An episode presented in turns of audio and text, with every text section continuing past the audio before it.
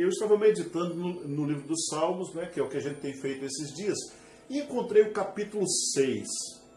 E eu queria convidar você a abrir a sua Bíblia, pegar a sua caneta e fazer anotação se você precisar. Este é um salmo, eu vou chamar ele de um salmo didático. É um salmo que, que, que nos ensina né, como enfrentar a adversidade de maneira que até uma criança bastante novinha é capaz de entender. Você vai, você vai perceber isso. São apenas 10 versículos e eu quero lhe convidar nessa hora a reverentemente ler comigo Salmo de número 6, de 1 a 10, diz assim: Senhor, não me castigues na tua ira, nem me disciplines no teu furor. Misericórdia, Senhor, pois vou desfalecendo. Cura-me, Senhor, pois os meus ossos tremem. Todo o meu ser estremece. Até quando, Senhor? Até quando? Volta-te, Senhor, e livra-me. Salva-me por causa do teu amor leal. Salva-me, Senhor, por causa da tua misericórdia. Diz uma outra versão: Quem morreu não se lembra de ti. Entre os mortos, quem te louvará? Estou exausto de tanto gemer, de tanto chorar, inundo de noite a minha cama. Olha que coisa terrível. De lágrimas encharco meu leito. Os meus olhos se consomem de tristeza, fraquejam por causa de todos os meus adversários. Afastem-se de mim, todos vós que praticam o mal, porque o Senhor ouviu o meu choro. Se você está chorando, se você precisa de consolo, olha que palavra linda. O Senhor ouviu o meu choro. O Senhor ouviu a minha súplica. O Senhor aceitou a minha oração. Serão humilhados e aterrorizados todos os meus inimigos. Frustrados, recuarão de repente. É um salmo, como eu disse, é uma oração mas é uma oração que, oração, oração, oração, petição, ele tem momentos muito específicos. Nós temos o salmo dividido em pelo menos três, três pontos, não é bem batista. O sermão do pastor Batista tem três pontos. Três pontos tem esse salmo. Primeiro, o problema. Segundo, nós temos a súplica, a petição propriamente dita. E no terceiro, é antever a resposta que ainda não veio de fato, mas que os olhos da fé já contemplam. Você entende? Eu tenho um problema. E eu sou capaz de definir este problema. Eu sou capaz de relatar esse problema. Eu sou capaz de derramar a minha vida. Então ele, ele é extremamente didático. Primeiro, o problema. Segundo, a oração. Terceiro, a visualização da resposta. Então, quando você orar e for uma petição mesmo, você precisa ter o problema definido. Você precisa colocar diante de Deus em oração. E você precisa crer, enxergar o que ninguém ainda viu. Baseado não na mentalidade positiva, mas no caráter de Deus.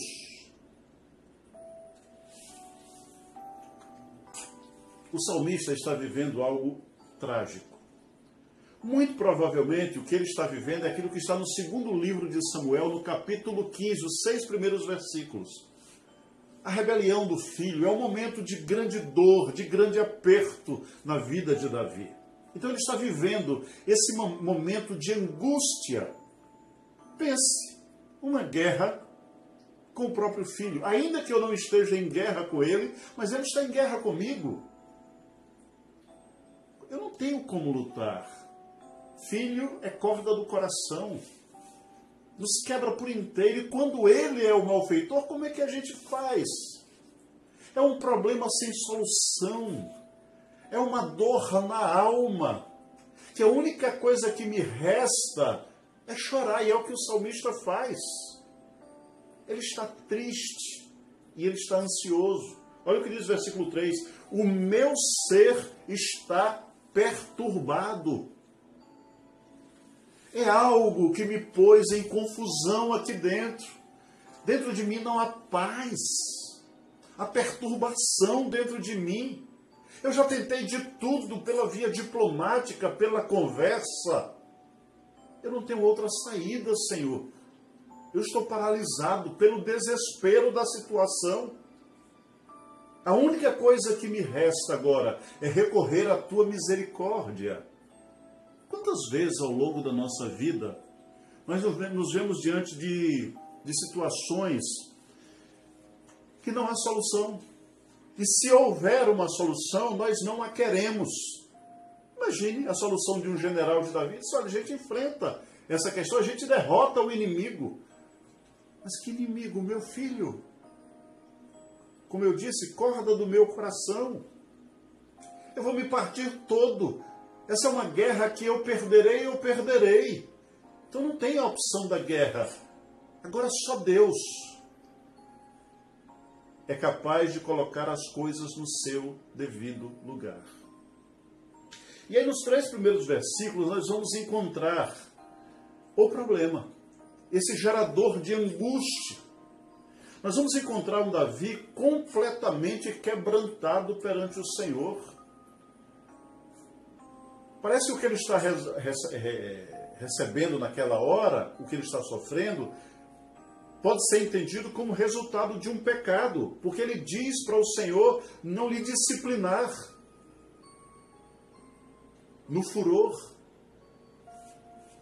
Parece que se pode aqui entender que é, mas o texto não é explícito.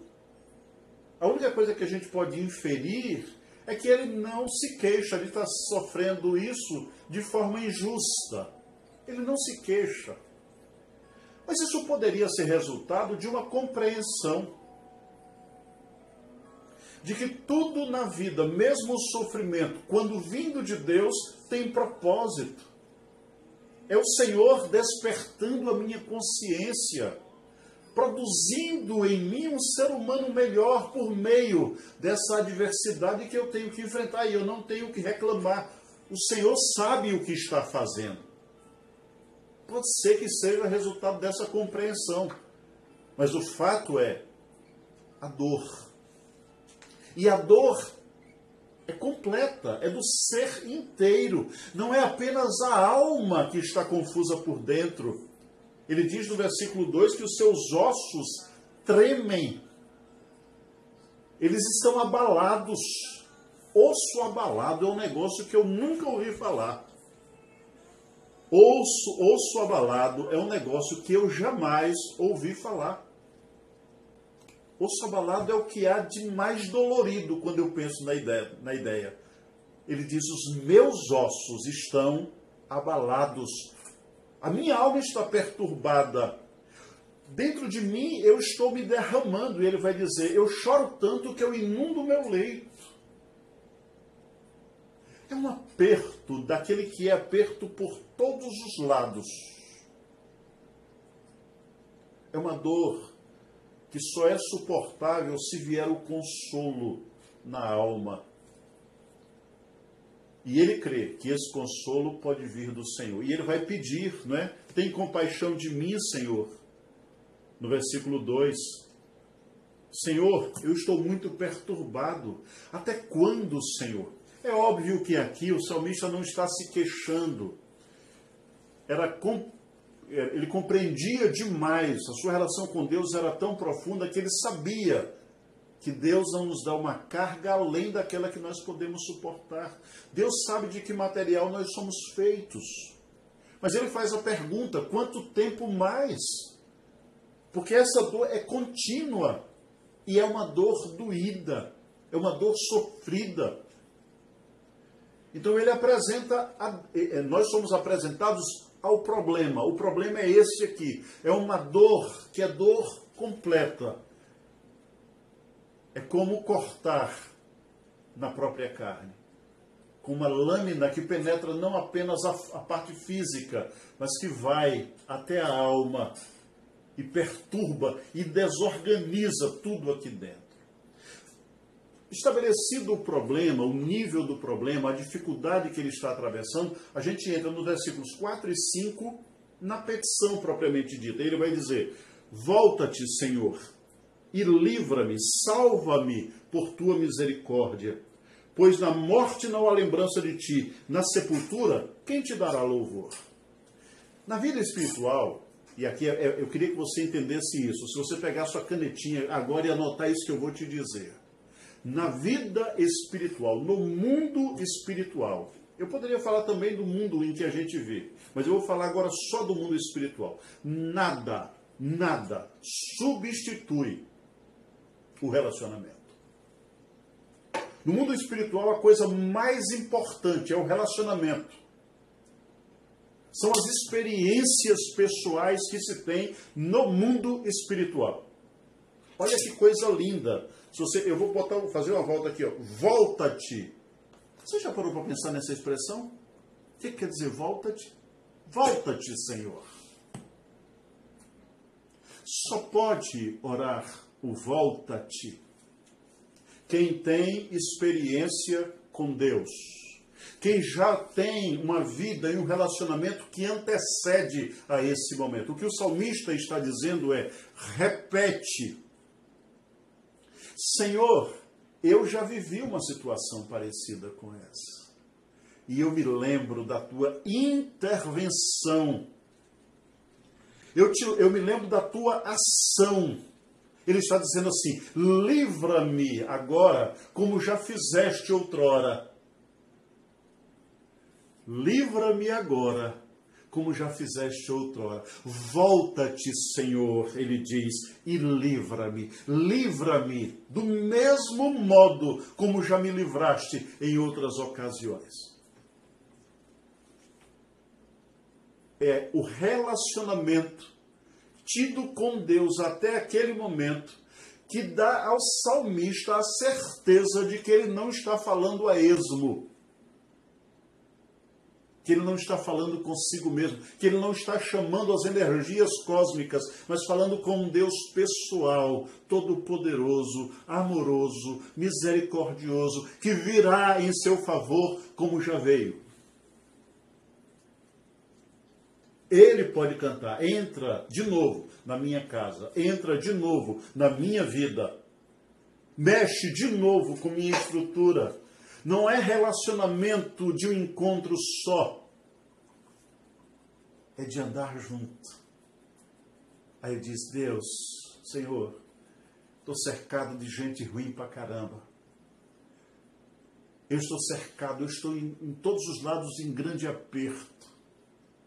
Mas sabe o que eu mais quero agora, Senhor? Eu quero aquilo que eu já tive. Eu quero experimentar de novo eu quero ver de novo, eu quero ser instrumento de novo, eu quero ver a tua mão agindo novamente.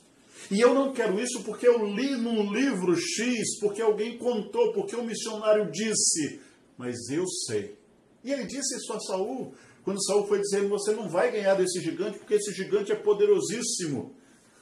Ele diz: Não, meu Deus, aquele com quem eu me relaciono, lá como pastorzinho, ele já esteve comigo em situações de aperto e ele vai se voltar e ele vai me livrar do gigante, como me livrou das bestas feras lá no meio do mato, quando ninguém viu. Nada, nada substitui o relacionamento, a experiência. Porque contra fato no mundo espiritual não há argumento. Eu posso dizer a alguém que aprendeu sobre Deus dos livros, que Deus não existe. Mas isso não tem o menor sentido em alguém que tem um relacionamento, um caminhar com Ele. Quando eu disser assim, Deus não existe, a pessoa vai dizer existe, porque eu ando com Ele. Eu sinto a Sua presença. Eu sei que Ele é um Deus vivo e Ele tem me acompanhado todos os dias da minha vida. E isso dá, isso produz aqui dentro, eu vou voltar a uma temática que nós já abordamos em outro, em outro estudo, que é a esperança. Sabe o que é esperança? É uma energia provocada por Deus, por meio da fé nos nossos corações, que nos impede de desistir. Porque a gente vê, a gente sabe, quando nada existe, nem a nuvem do tamanho do punho de um homem existe, nada existe. Mas de tanto andar com Deus, a gente sabe que Ele quer, que Ele pode e que Ele vai fazer. Podemos até não precisar a data, mas não temos dúvida de que Ele fará aquilo que tem dito. Então, o salmista baseia a sua petição na sua andada com Deus, mas a sua confiança não está baseado na sua justiça desse caminhar. Ele baseia a sua petição na misericórdia. Ele diz: "Livra-me por tua misericórdia". Senhor, eu não confio, até porque nessa andança contigo eu tenho percebido o quão falível eu sou na andança com Deus Todo-Poderoso, Santo e Justo, eu percebo o quanto eu sou impuro. Isaías capítulo 6. Então, se eu tivesse que requerer alguma coisa baseada na minha justiça, eu não poderia fazer. Mas eu estou me baseando, Senhor, na tua misericórdia. E ele diz: Volta-te, Senhor, e livra-me. Salva-me por causa da tua misericórdia. Deus andando contigo, eu conheci profundamente o teu caráter. E se tem uma coisa do teu caráter que me encanta, é a tua misericórdia, é a capacidade de não me dar o que eu mereço, de retirar de sobre mim essa punição, de banhar-me com esse amor, com essa coisa que vem de dentro de ti, do teu coração, da corda do teu coração.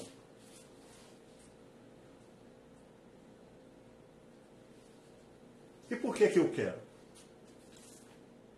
Qual é a minha motivação para pedir o que eu estou pedindo? Veja bem, eu estou, eu estou pedindo baseado na tua misericórdia. Misericórdia que eu conheço de andar contigo, de já ter visto o Senhor atuando em outros momentos semelhantes a este. Tanto na literatura quanto no meu caminhar contigo.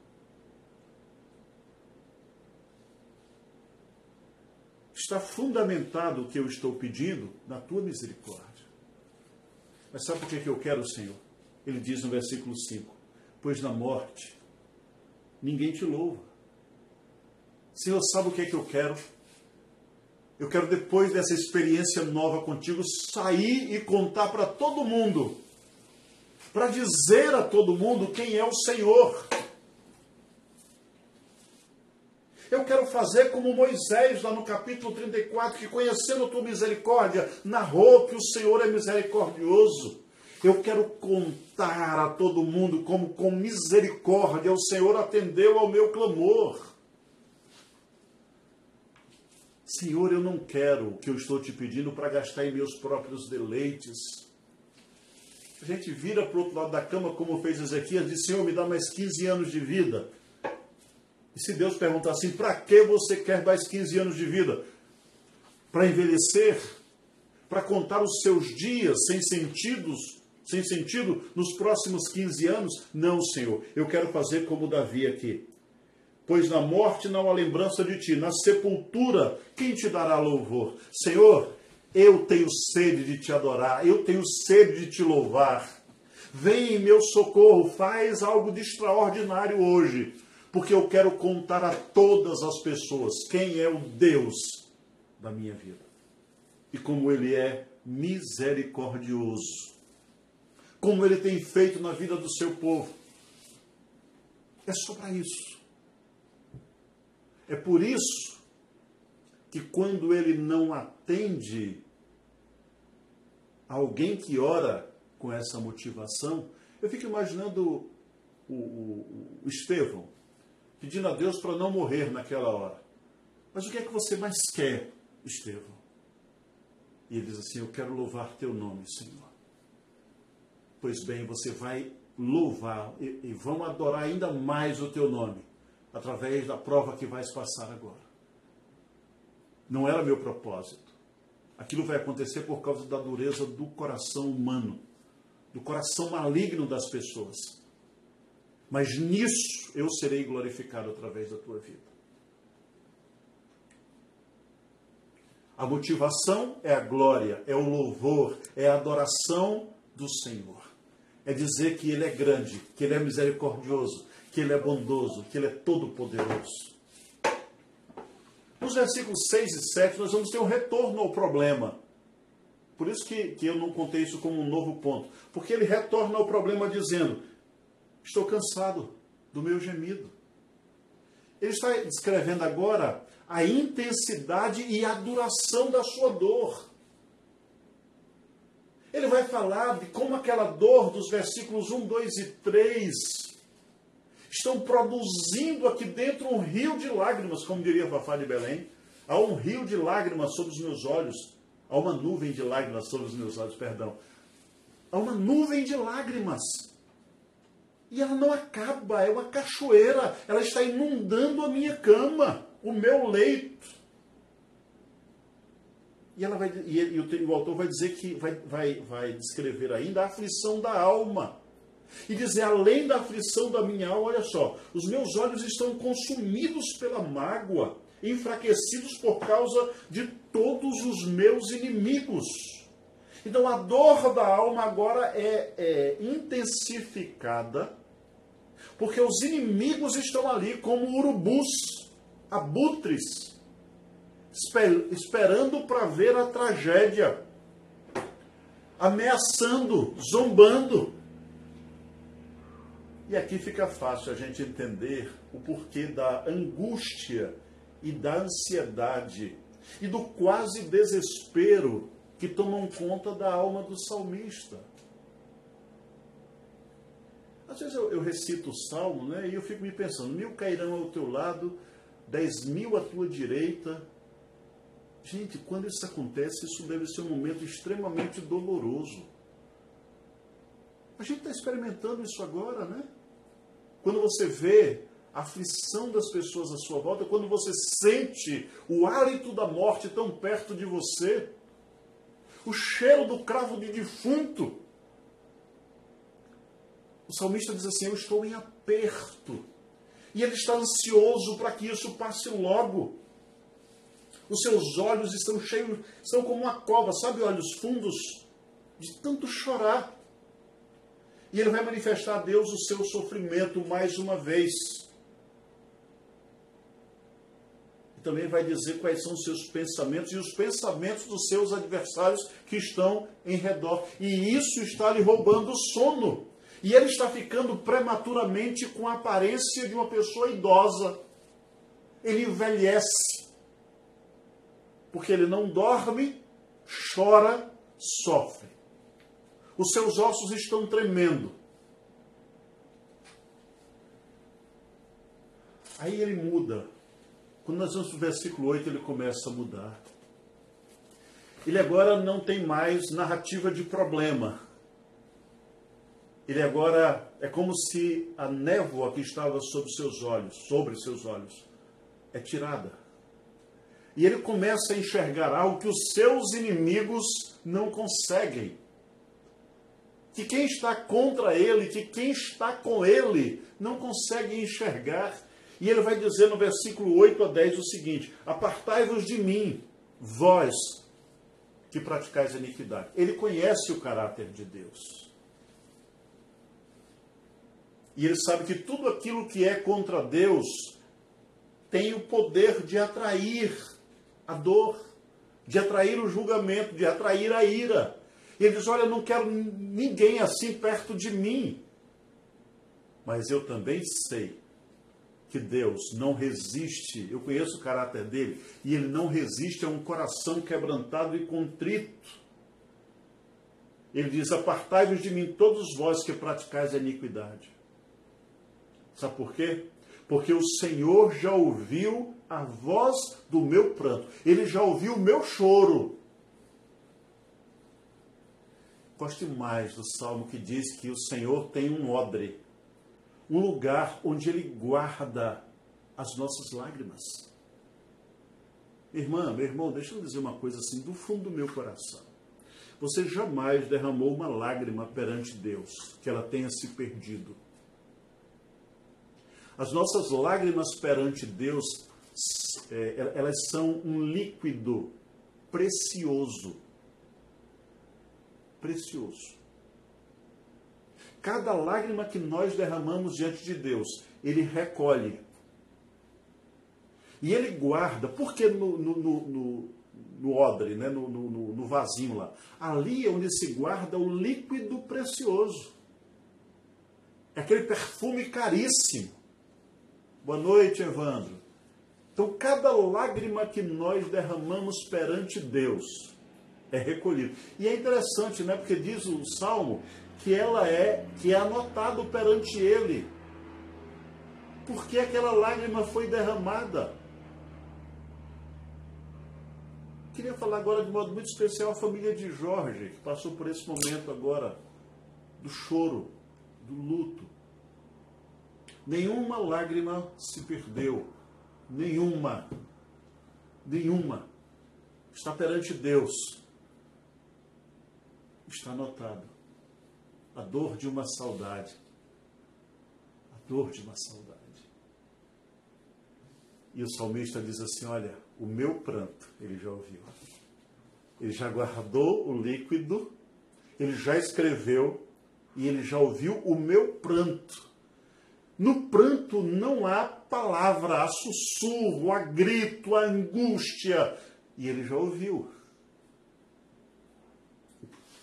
O gemido do meu povo lá no Egito já chegou aos meus ouvidos, diz o Senhor. Sabe? Eles são sobrecarregados. E aquele já chegou aqui. O salmista diz: ouviu a voz do meu pranto. Pode não ser uma voz inteligível, pode não ser algo que a gente escreva e diga o que é, mas aquele que tudo conhece sabe o que esse gemido sabe o que esse suspiro, sabe o que essa alma, o, que essa lágrima quer dizer. E o salmista conhece o caráter de Deus. Então Deus é um Deus que não resiste a um coração quebrantado. Ele sabe que esse Deus a quem ele serve é, bem, é socorro bem presente na hora da angústia. Por isso, antes que a oração seja, só, seja atendida, só o fato de Deus ouvir, ele já sabe. Vai rolar. Vai rolar. Vai vir. E olha que ousadia ele começa. Ele vai dizer, mais uma vez: O Senhor já ouviu a minha súplica. O Senhor acolheu a minha oração. Já entrou na pauta do dia. Pauta do dia, Gabriel. Oração de Evandro. Qual é o pedido? Eu estou dizendo isso só para você visualizar. Deus não precisa disso. Já foi acolhida. A oração está dentro do padrão divino. É um coração quebrantado e contrito, é alguém que sabe que Deus age porque ele já agiu em outros momentos, é alguém que conhece a misericórdia de Deus. Capítulo 6 do livro dos Salmos. E é alguma coisa que eu estou pedindo para o louvor da glória dele. Já acolheu. Irmã, meu irmão, você tem certeza que Deus já acolheu sua oração? Deixa eu dizer como é que o Davi fez aqui. Olha, olha só.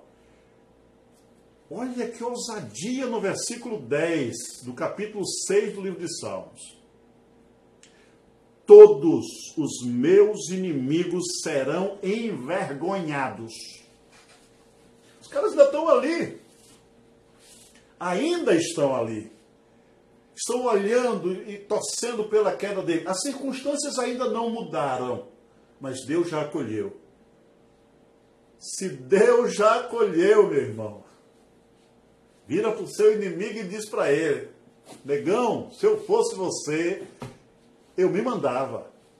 Porque olha o que o salmista diz, olha o que Davi: os meus inimigos serão envergonhados. Ele não tem dúvida. Ele conhece o caráter de Deus, ainda não se materializou, mas ele está na espera do Salmo 40. Esperei confiantemente pelo Senhor, e ele se inclinou para mim. E ele já vê as coisas como se já tivessem mudado. Ele diz assim: os meus inimigos? Conte mais com eles, não, rapaz, nem ligue mais para eles, porque vai ser todo mundo envergonhado. Eles vão ser perturbados. Sabe aquela perturbação que estava aqui dentro, lá no versículo, nos primeiros, três primeiros versículos? No versículo 6 e no 7, que estava aqui dentro? Aquele choro, aquela angústia que não passava, vai para eles. Eles serão envergonhados, eles serão perturbados. E mais, de uma hora para outra, abruptamente eles serão, se retirarão de vergonha. Olha aqui, três palavras terríveis. Serão envergonhados, envergonhados, perturbados e sairão correndo. Porque abruptamente, sem se saber de onde, o Senhor os fará bater em retirada. Que confiança extraordinária Elisa, a, a perturbação deixará de ser minha. Só foi minha enquanto eu retive comigo. Eu tentei resolver pelas vias diplomáticas, eu te... mas chegou uma hora quando eu percebi que não era assunto meu, eu esperei em Deus. Eu me coloquei perante Ele, mais uma vez, confiei na Sua bondade, na Sua misericórdia, me entreguei completamente a Ele, e a partir desse momento Ele já me permite ver que não há mais razão para perturbação. A perturbação agora é dos meus inimigos, porque Deus vai intervir. E Deus vai intervir primeiro porque ele não resiste a um coração quebrantado e contrito. Alguém que o busca em espírito e em verdade. Porque o Deus a quem eu adoro é o Deus da infinita misericórdia. Ainda que tenha uma razão para passar tudo o que eu estou passando, mediante a minha confissão, mediante o meu derramar do meu coração na presença dele, ele vai retirar de sobre mim essa pena. Porque ele sabe que essa vitória que ele estará me dando não será para o meu deleite, mas para o louvor da glória dele. Se eu confio em tudo isso, eu devo dizer ao meu problema, aos meus inimigos, à adversidade que me cerca, eu tenho três coisas lindas para lhe dizer. Primeiro, você vai ser envergonhado. Você não vai triunfar sobre mim. Segundo, você vai viver em perturbação a partir de hoje. E terceiro, se prepare, porque sem aviso nenhum, você vai bater em retirada, absolutamente envergonhado. O salmista, quando escreve esse salmo, ele ainda não tem a resposta. Não há nenhuma certeza humana de que aquilo vai acontecer. Mas ele não anda por vista. Ele anda por fé. E ele sabe que o choro pode durar uma noite, mas quando o dia raiar, a alegria se estabelecerá no seu coração. Ele sabe que o homem mau triunfa por um tempo, mas o justo, os mansos, herdam a terra. Aquele que tem a promessa não ficará envergonhado. Mas cedo ou mais tarde, o Senhor honrará o seu servo, a sua serva. Então, se há aperto no nosso coração, se quase que o desespero tomou conta de nós, se os nossos inimigos estão à porta a ponto de nos devorarem vivos, conte para Deus. Diga para Deus o seu problema. Abra o coração para Ele. Faça isso como quem pede. Diga, Senhor, eu sou pobre e necessitado. Mas o Senhor cuida de mim. Diga para Deus. Senhor, eles são maiores do que eu. Diga para Deus. Agora, quando você tiver a certeza de que Deus acolheu, descanse e celebre, mesmo que o inimigo ainda esteja forte. Deixe os seus inimigos confusos. Mas por que, que ele está celebrando?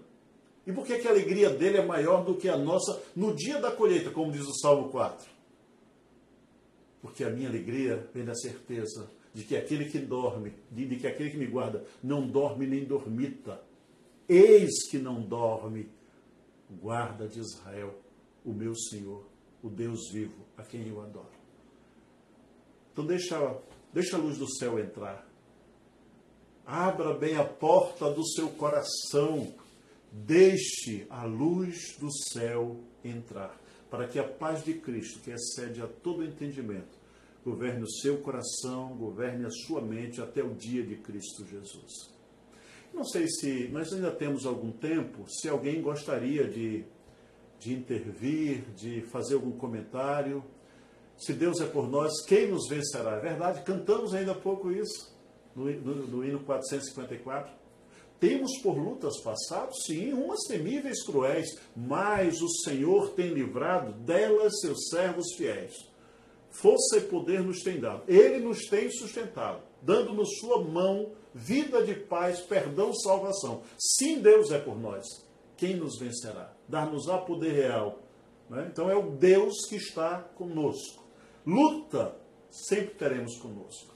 Mas mais certo do que a luta é que quando Deus está conosco, nós não temos o que temer. E nada no mundo espiritual, guarde isso, substitui a experiência, o andar com, o relacionamento.